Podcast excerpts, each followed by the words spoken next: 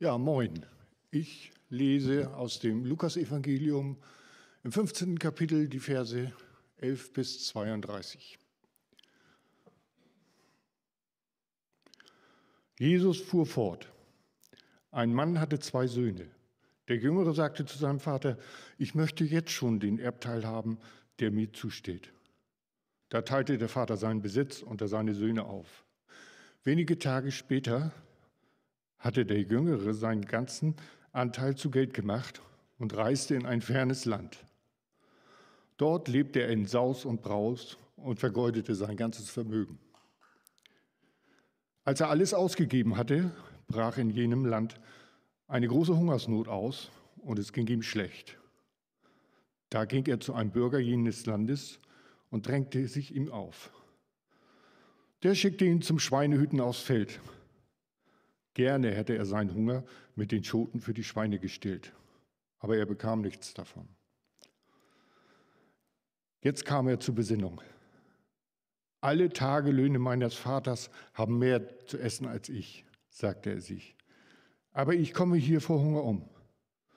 Ich werde zu meinem Vater gehen und ihm sagen, Vater, ich habe mich gegen den Himmel versündigt und gegen dich. Ich bin es nicht mehr wert, dein Sohn genannt zu werden. Mach mich doch zu einem deiner Tagelöhner. So machte er sich auf dem Weg zu seinem Vater. Er war noch weit entfernt, als der Vater ihn kommen sah. Voller Mitleid lief er ihm entgegen, fiel ihm um den Hals und küsste ihn. Vater, sagte der Sohn, ich habe mich gegen den Himmel versündigt und gegen dich. Ich bin es nicht mehr wert, dein Sohn genannt zu werden. Doch der Vater befahl seinen Sklaven, bringt schnell das beste Gewand heraus und zieht es ihm an, steckt ihm einen Ring an den Finger und bringt ihm ein paar Sandalen. Holt das Mastkalt und schlachtet es. Wir wollen uns feiern, ein Fest feiern und uns freuen. Denn mein Sohn hier war tot und ist ins Leben zurückgekehrt. Er war verloren und ist wiedergefunden worden. Dann begannen sie zu feiern. Der ältere Sohn war noch auf dem Feld. Als er zurückkam, hörte er schon von weitem Musik und Reigentanz. Er rief einen Diener herzu und erkundigte sich, was das sei. Dein Bruder ist zurückgekommen, sagte dieser, und dein Vater hat das gemästete Kalb geschlachten lassen, weil er ihn gesund wieder hat. Da wurde der ältere Sohn zornig und wollte nicht hineingehen. Sein Vater kam heraus und redete zu ihm. Doch er hielt seinem Vater vor, so viele Jahre habe ich wie ein Sklave für dich geschuftet und mich nie deinen Anforderungen, deinen Anordnungen widersetzt. Aber mir hast du nie auch nur einen Ziegenbock gegeben, dass ich mit meinen Freunden hätte feiern können. Und nun kommt der da zurück, dein Sohn, der dein Geld mit den Huren durchgebracht hat, und du schlachtest ihm gleich das Mastkalb. Aber Kind, sagte der Vater zu ihm, Du bist doch immer bei mir und alles, was ich, was mir gehört, gehört auch dir. Jetzt musst du doch feiern und dich mit uns freuen. Denn dein Bruder war tot und ist ins Leben zurückgekommen. Er war verloren und ist nun wiedergefunden.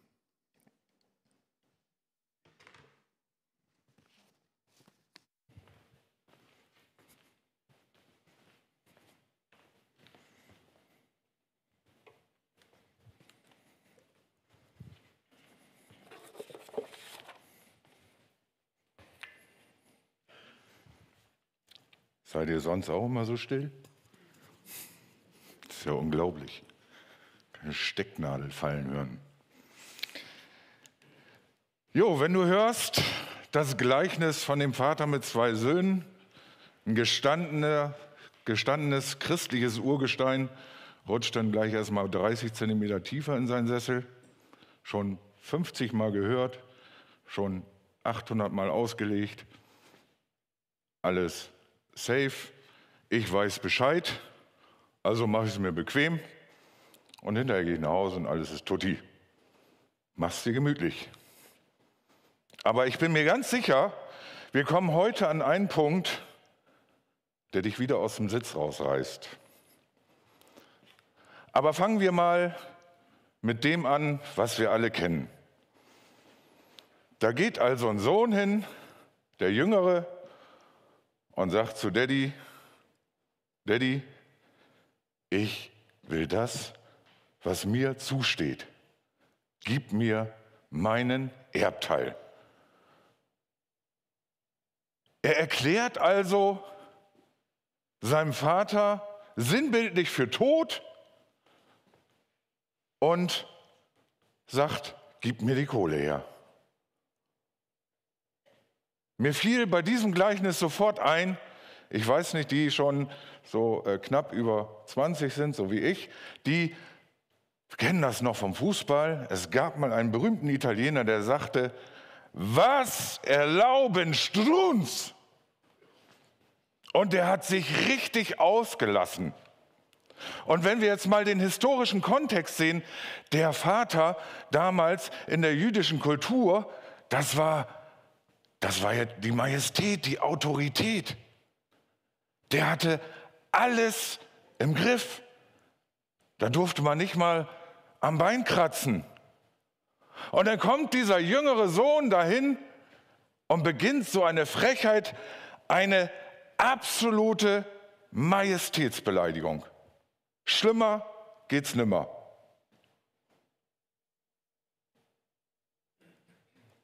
Und wie ist das so? Wenn eine Majestät beleidigt wird, normalerweise? Nicht so gut. Und hier kommt das erste Überraschende. Obwohl der Vater jetzt wirklich total bloßgestellt wurde und sein Gesicht verloren hatte, sagt er, ist okay. Nimm's mit. Der stellt noch nicht mal eine Frage, was willst du mit der Kohle machen? Der lässt seinen Sohn einfach ziehen.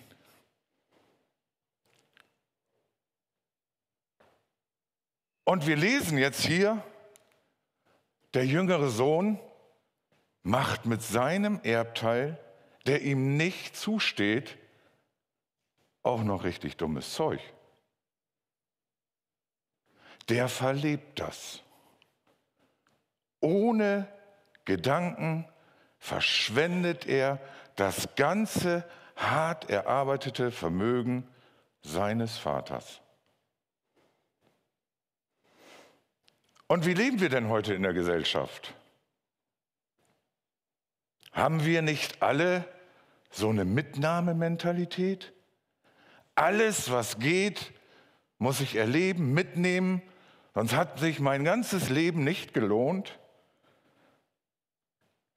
Gott stellt uns materielle Ressourcen im Überfluss, im Überfluss zur Verfügung. Wir haben auf der Welt so viel Überfluss, dass wir jeden Tag Lebensmittel für fünf Milliarden Menschen in die Tonne kloppen. Und das, obwohl unglaublicher Hunger auf der Erde herrscht. Aber wir haben eine Ressource, die uns nicht im Überfluss zur Verfügung steht. Wisst ihr, welche das ist? Ja, Zeit.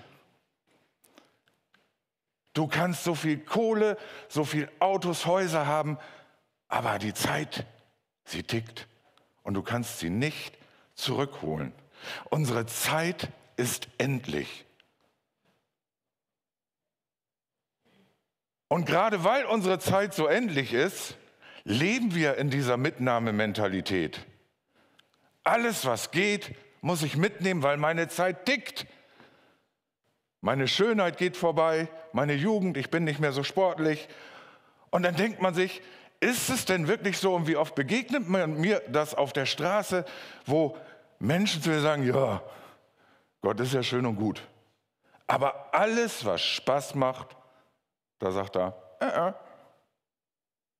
ist nicht. Ist das denn wirklich so?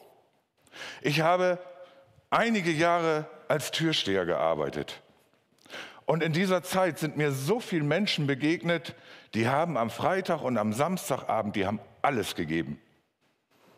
Die haben sich mit den letzten drei Gramm Kraft am Tresen festgekrallt und konnten noch ein Tablett Charlie bestellen.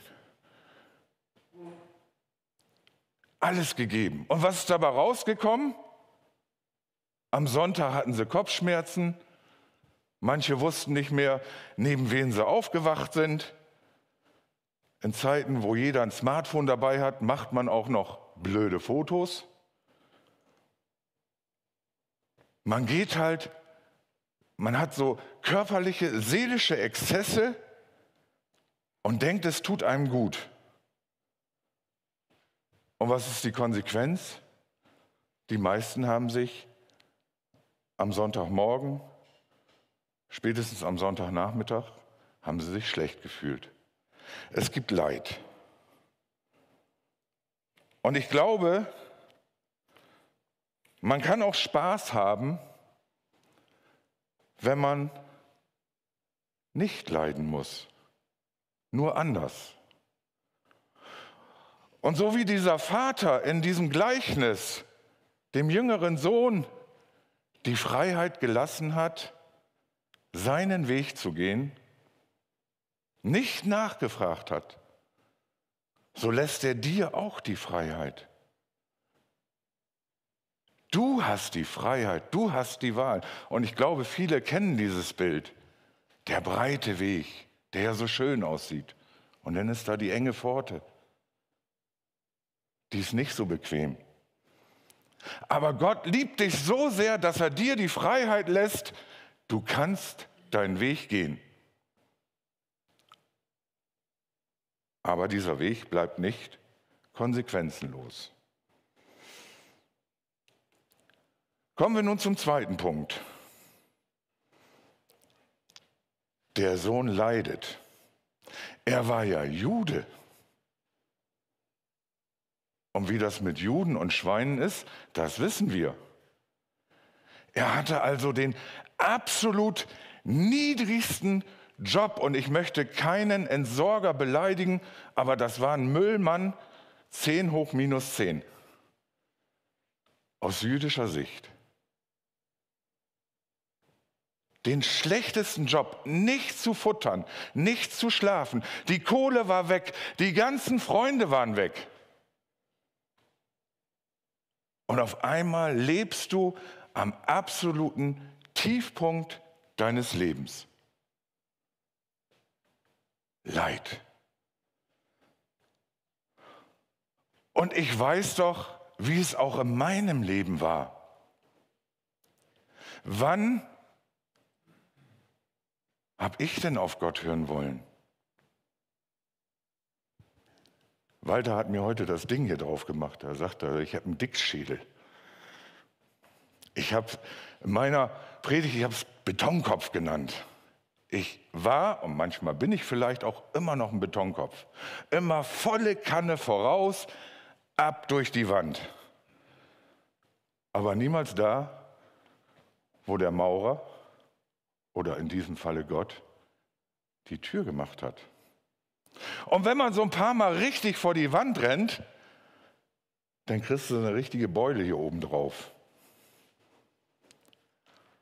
Und dann spricht Gott zu dir und sagt dir,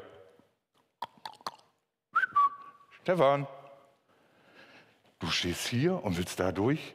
Geh doch mal drei Schritte zur Seite.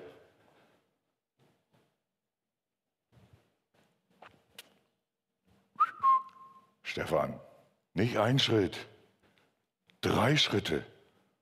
Und wenn du nicht bis drei zählen kannst, dann mach doch dreimal einen Schritt. Man muss dieses Leid als Chance begreifen.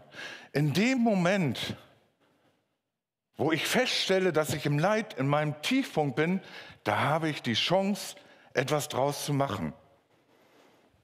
Und wisst ihr, was das absolut Fantastische an Leid ist? Niemand eine Idee? Solange du leidest, lebst du noch. Du hast es in der Hand, etwas zu ändern. Wenn du nicht mehr leidest, bist du weg vom Fenster und kannst nichts mehr ändern.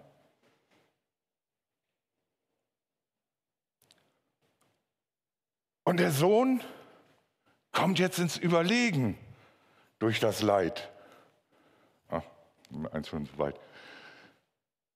Ey, wie ist es denn bei meinem Daddy gewesen? Selbst den Arbeitern ging es besser als mir jetzt. Die hatten zu futtern, die hatten ein Dach über dem Kopf, denen ging es richtig gut.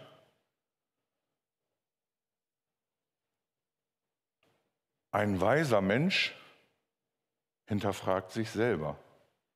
Nur ein Narr hinterfragt die anderen. Und dieser Junge kommt ins, Gedank, in, in die, in, ins Denken und sagt, hier läuft was verkehrt. Ich muss was tun. Und so kann eine Sackgasse dich auch zum Ziel bringen. Wenn du den Mut hast,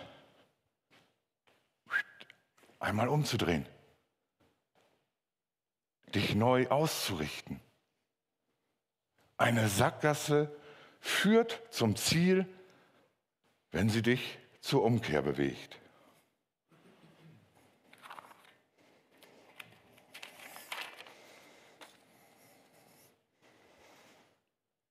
Wie mag es wohl dem Sohn gegangen sein? Der hat sich ja jetzt nicht gedacht, oh, ich komme nach Hause und ich werde jetzt jubelnd empfangen. Da steht mein Daddy und er sagt, yippie endlich bist du wieder da. Der weiß doch, dass er richtig, keine Angst, du brauchst nicht in die Zitrone beißen, so richtig nicht so gut gehandelt hat. Früher hätte ich was mit fair gesagt. Aber egal. Und der weiß, wie es dass er so richtig daneben gelegen hat. Und jetzt ist er auf dem Weg und läuft diesen Weg nach Hause, fasst den Entschluss, ich habe was zu ändern. Ja, was, was begegnet mir denn dann? Der ist ja nicht blöd. Der weiß doch, was die Nachbarn gesagt haben über den Vater. Hallo, was hast denn du dir bieten lassen von deinem Dreikäse hoch? Was erwartet mich da? Vorwürfe? Vielleicht sagt mein Vater auch, äh, äh, ist nicht. Tschüss. Du hast dich entschieden zu gehen, dann geh auch.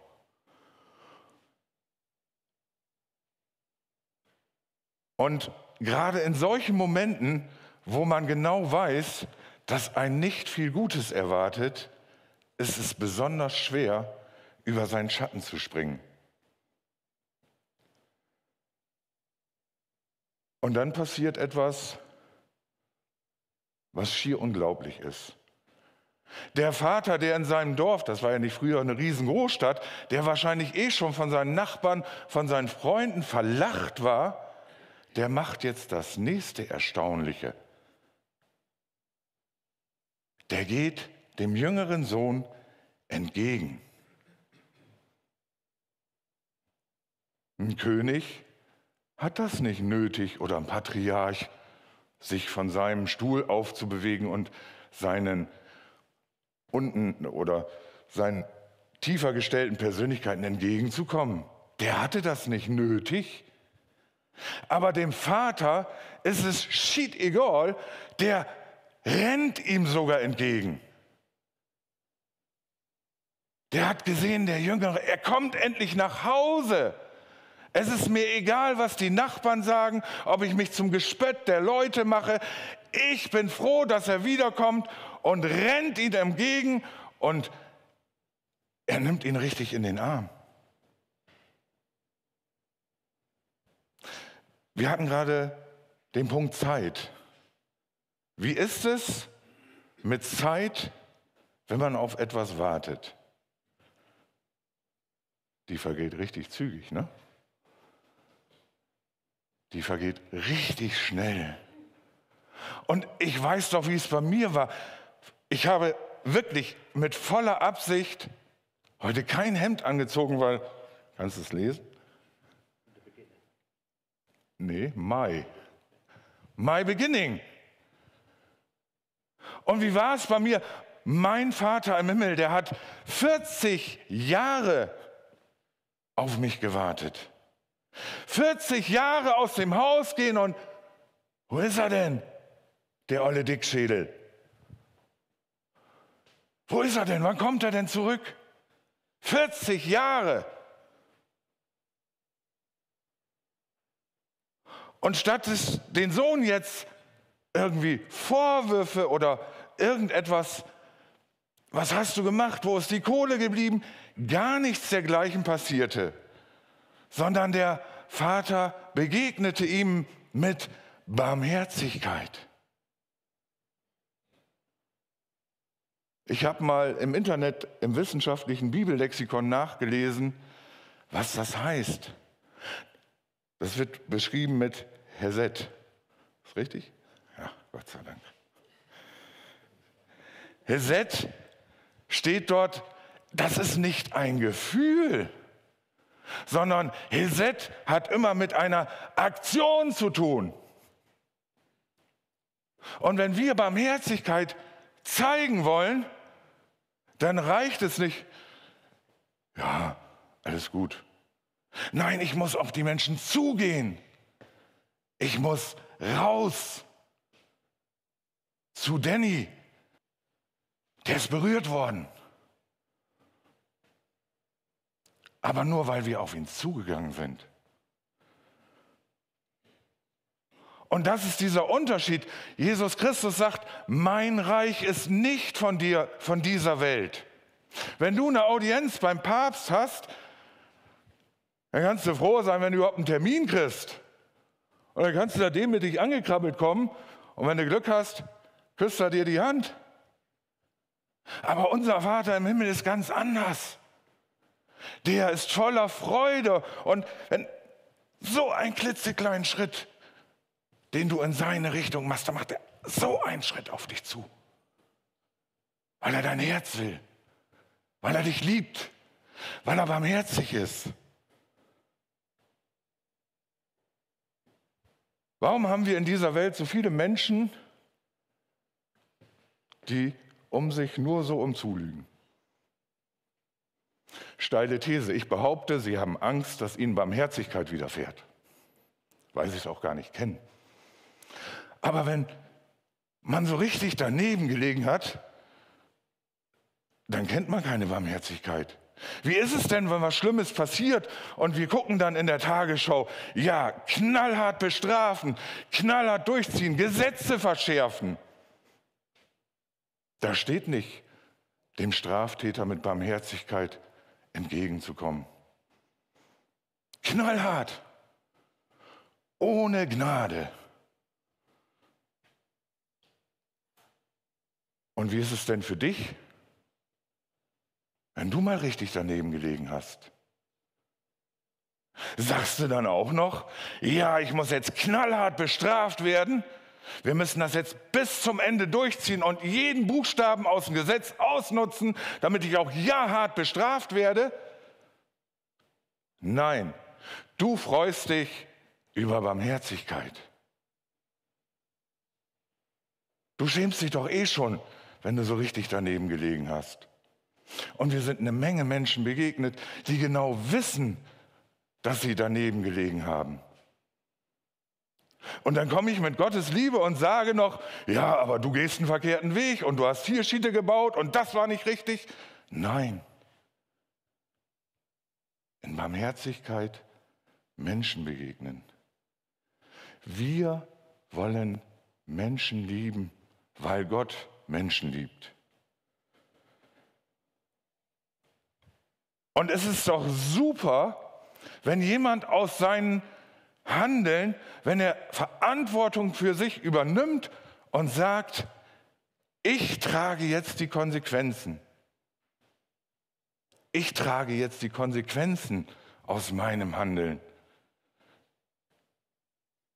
Gott möchte, dass du die Konsequenzen aus deinem Handeln trägst, dass du dich verändern lässt wieder ein Schritt in die richtige Richtung. Dich zu Gottes Herzen verändern lassen. Und dazu gehört Mut. Viel Mut, Dinge zu verändern, die einem ja so lieb gewonnen sind. Ich habe letztens eine Predigt von Maria Prehn gehört und die hat einen tollen Satz gesagt. Demut macht dich nicht klein. Demut macht unseren Herrn groß.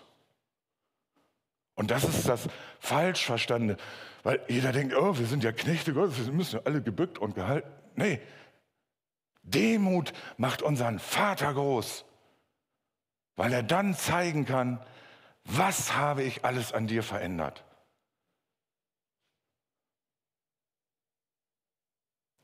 Und wir wissen doch von Johannes dem Täufer, was hat er seinen Menschen gesagt?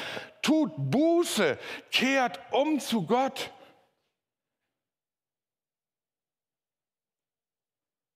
So, und nun kommt dieser jüngere Sohn bei seinem Vater an und was erwartet ihn denn? Nicht ein Vorwurf, sondern Vergebung. Da kommt keine Strafe, sondern eine Segnung. Obwohl der so richtig daneben gelegen hat, wird er eingesetzt in seinen vorherigen Stand. Es gibt Sandalen, neues Gewand. Er kriegt sogar den Siegelring wieder. Und das Beste, was im Stall steht, das Mastkalb wird geschlachtet, es wird ein Fest gefeiert.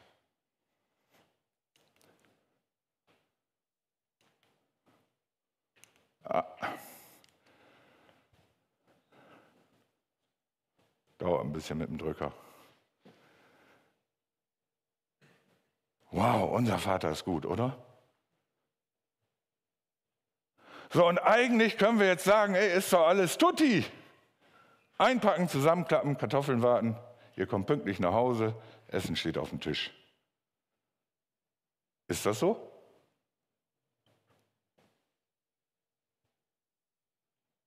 Ist schon eingeschlafen? Ist das so? Ist die Geschichte damit vorbei? Nein, ganz zartes Nein. Das sind ja die mutigen Christen. Amen. Nein, sie ist nicht vorbei. Wer in dieser Geschichte ist eigentlich der verlorene Sohn? Ich möchte jetzt mal eine Abstimmung machen. Wer ist für den Jüngeren? Hand hoch. Wer ist für den Älteren? Boah. Wer enthält sich? Macht man im Bundestag auch so, oder? Ist der jüngere Sohn tatsächlich der Verlorene. Und das ist nicht meine Weisheit, das ist in sieben Monaten harter Schweiß und Karl kann so ekelig sein, das sage ich euch echt. Ich möchte euch aber trotzdem Mut machen, dass ihr das auch mit ihm macht, weil es bringt dich so viel weiter. Das ist so ein richtiger Hackenbeißer. Ja, du, du denkst, du hast die Predigt endlich und, ey, guck mal, so wie Gott. Ein Schritt. Drei. Noch ein. So ist Karl. Und das bringt Spaß.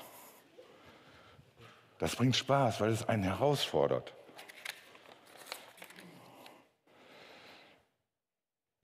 Der von euch, der heute bewaffnet in den Gottesdienst gekommen ist, ist klar im Vorteil.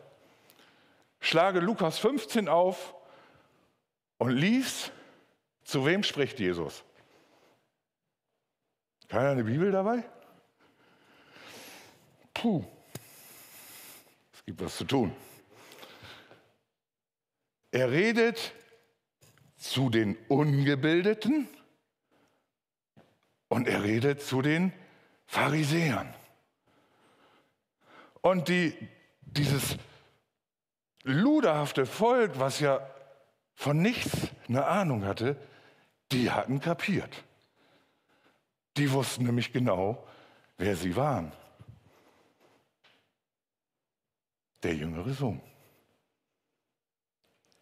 Und dass Gott ihnen die Tür aufgemacht hat, das hatte Jesus ihnen jetzt gerade offenbart.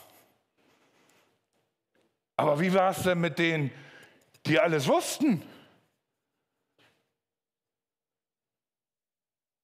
Wir kennen aus der Bibel so einige Gleichnisse. Fällt euch eins ein?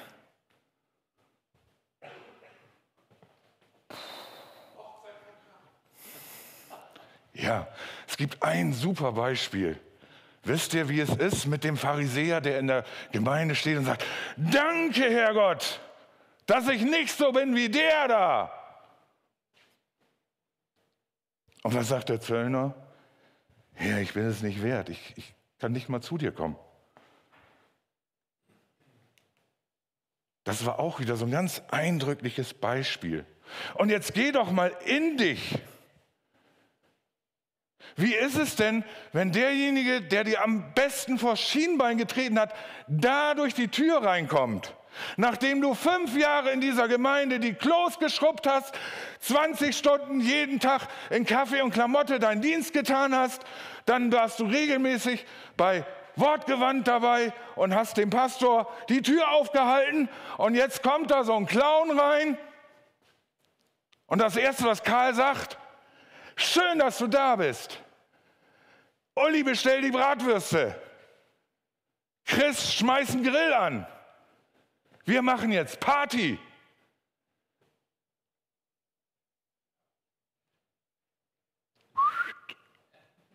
Ey, was ist mit dir los, Karl? Und genau dasselbe, genau dasselbe passiert doch hier auch mit dem älteren Sohn. Ey, Daddy, ich war immer bei dir. Ich habe alles gemacht. Ich, ich, ich. Und was machst du? Hast du noch alle Latten am Zaun? Das Mastkalb gibst du ihm? Und ich weiß von so vielen Geschwistern, die so treu im Dienst sind, die sich so sehr wünschen, ach, kann mich nicht auch mal jemand Bauch pinseln? Und dann wird es ein anderer. Hat der überhaupt so viel gemacht wie ich? Und das ist so eine richtige Uff, Knockout. Und dann wird man so wie dieser ältere Sohn, man wird richtig bitter. Mann Gott, siehst du nicht, was ich alles in der Gemeinde mache? Eigentlich müsste ich doch das Mastkalb kriegen. Und wir kommen in eine Vorwurfshaltung. Und bittere Wurzeln bringen keine gute Frucht.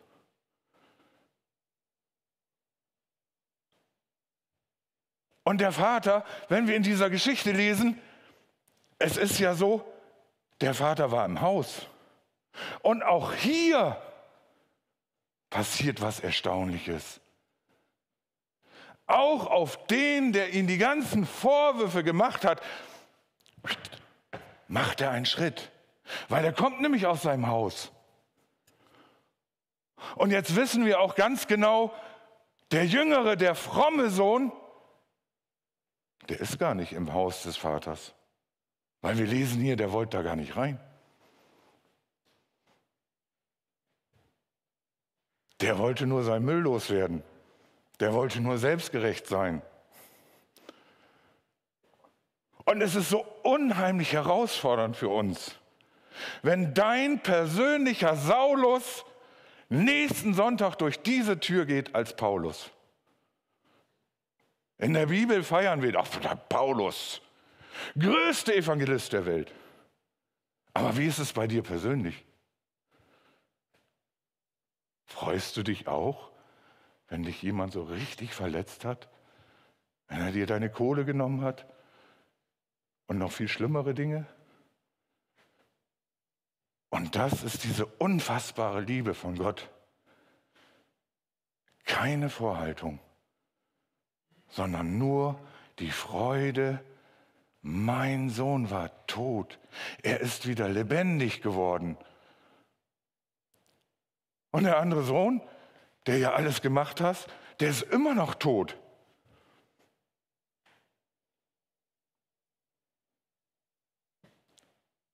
Du darfst für dich begreifen,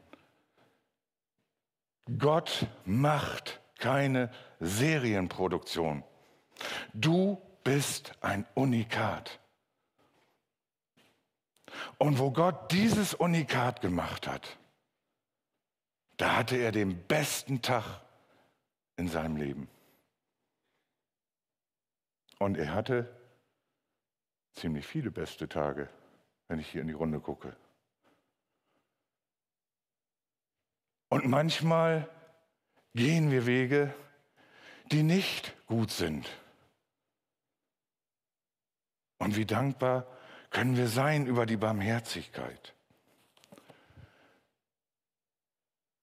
Ab wann hat dir Gott vergeben? Ab wann?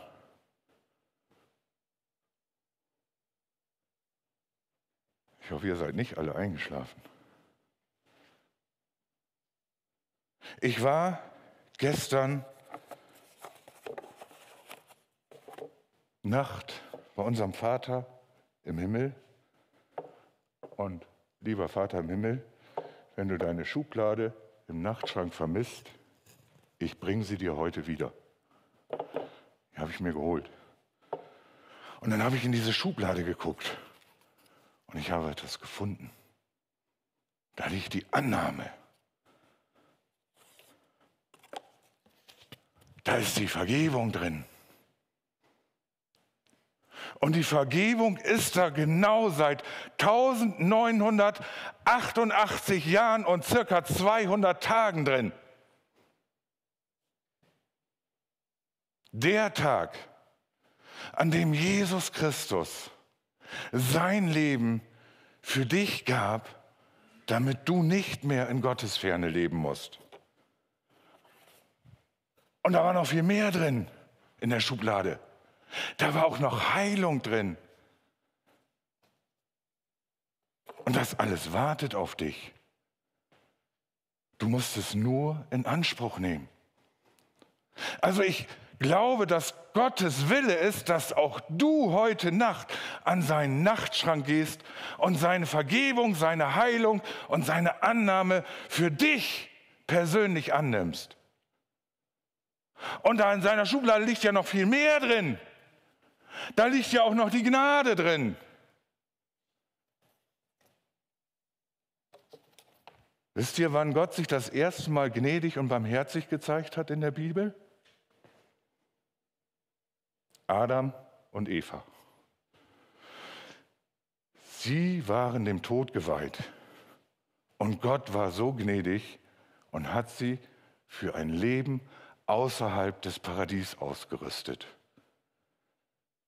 Kain und Abel. Der Kain hat richtig Mist gebaut und hatte Schiss, dass jetzt einer kommt und ihn um die Ecke bringt. Und Gott legt, obwohl er so viel Mist gebaut hat, seinen Schutz auf ihn, dass ihn niemand antastet. Die Sinnflut. Gott verspricht nie wieder eine Sinnflut. Und warum verspricht er das? Und das liegt schon seit Anbeginn der Zeit in Gottes Nachtschrank. Weil er dich liebt. Weil er dich liebt, weil er dich gewollt hat und weil er einen Plan für dein Leben hat. Und diese Geschichte vom verlorenen Sohn oder von den zwei Söhnen, die ist nicht aufgelöst. Wir lesen dort kein Happy End. Wir lesen auch nicht, dass es andersrum lief. Und warum ist das so? Weil Gott dich heute Morgen ansprechen möchte. Wo bist du? Wie geht es dir?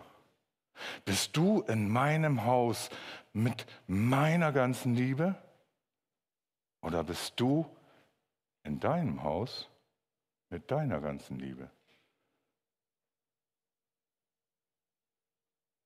Und diese Herausforderung möchte Gott uns heute mit auf den Weg geben. In seine Liebe kommen. Und er lässt dir die Freiheit, dich zu entscheiden, ob du dich freust, wenn ein verlorener Sohn durch diese Tür geht. Amen.